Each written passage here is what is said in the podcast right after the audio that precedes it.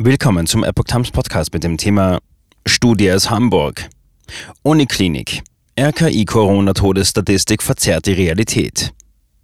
Ein Artikel von Epoch Times vom 29. August 2022. Die Corona-Todesstatistik des Robert-Koch-Instituts bildet während der Omikron-Welle offenbar nicht die Realität ab. Das berichtet die Bild am Sonntag unter Berufung auf eine Studie des Universitätsklinikums Hamburg-Eppendorf, UKE. Demnach seien in der Omikron-Welle nur 46 Prozent der Menschen, die in der RKI-Statistik als Corona-Todesfälle erfasst sind, tatsächlich an Corona gestorben. Bei der Delta-Variante waren es noch 85 Prozent. 54 Prozent mit anderer Todesursache. Das heißt, nur rund die Hälfte der an das RKI gemeldeten Corona-Toten sind mit dem Auftreten von Omikron tatsächlich dem Virus zum Opfer gefallen.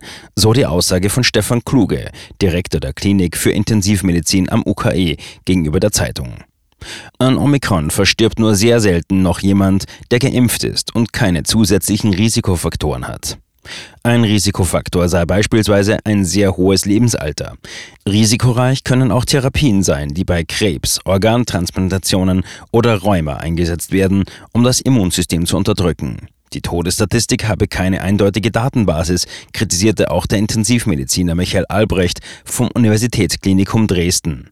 Meiner Meinung nach sollte man zwischen Covid-19 als Haupt- und Nebendiagnose unterscheiden, sagte Albrecht. Das Bundesgesundheitsministerium teilte auf Anfrage der Sonntagszeitung mit, man arbeitet zusammen mit dem RKI an neuen, tagesaktuellen Abfragen der Krankenhäuser. Der Abschluss stehe kurz bevor.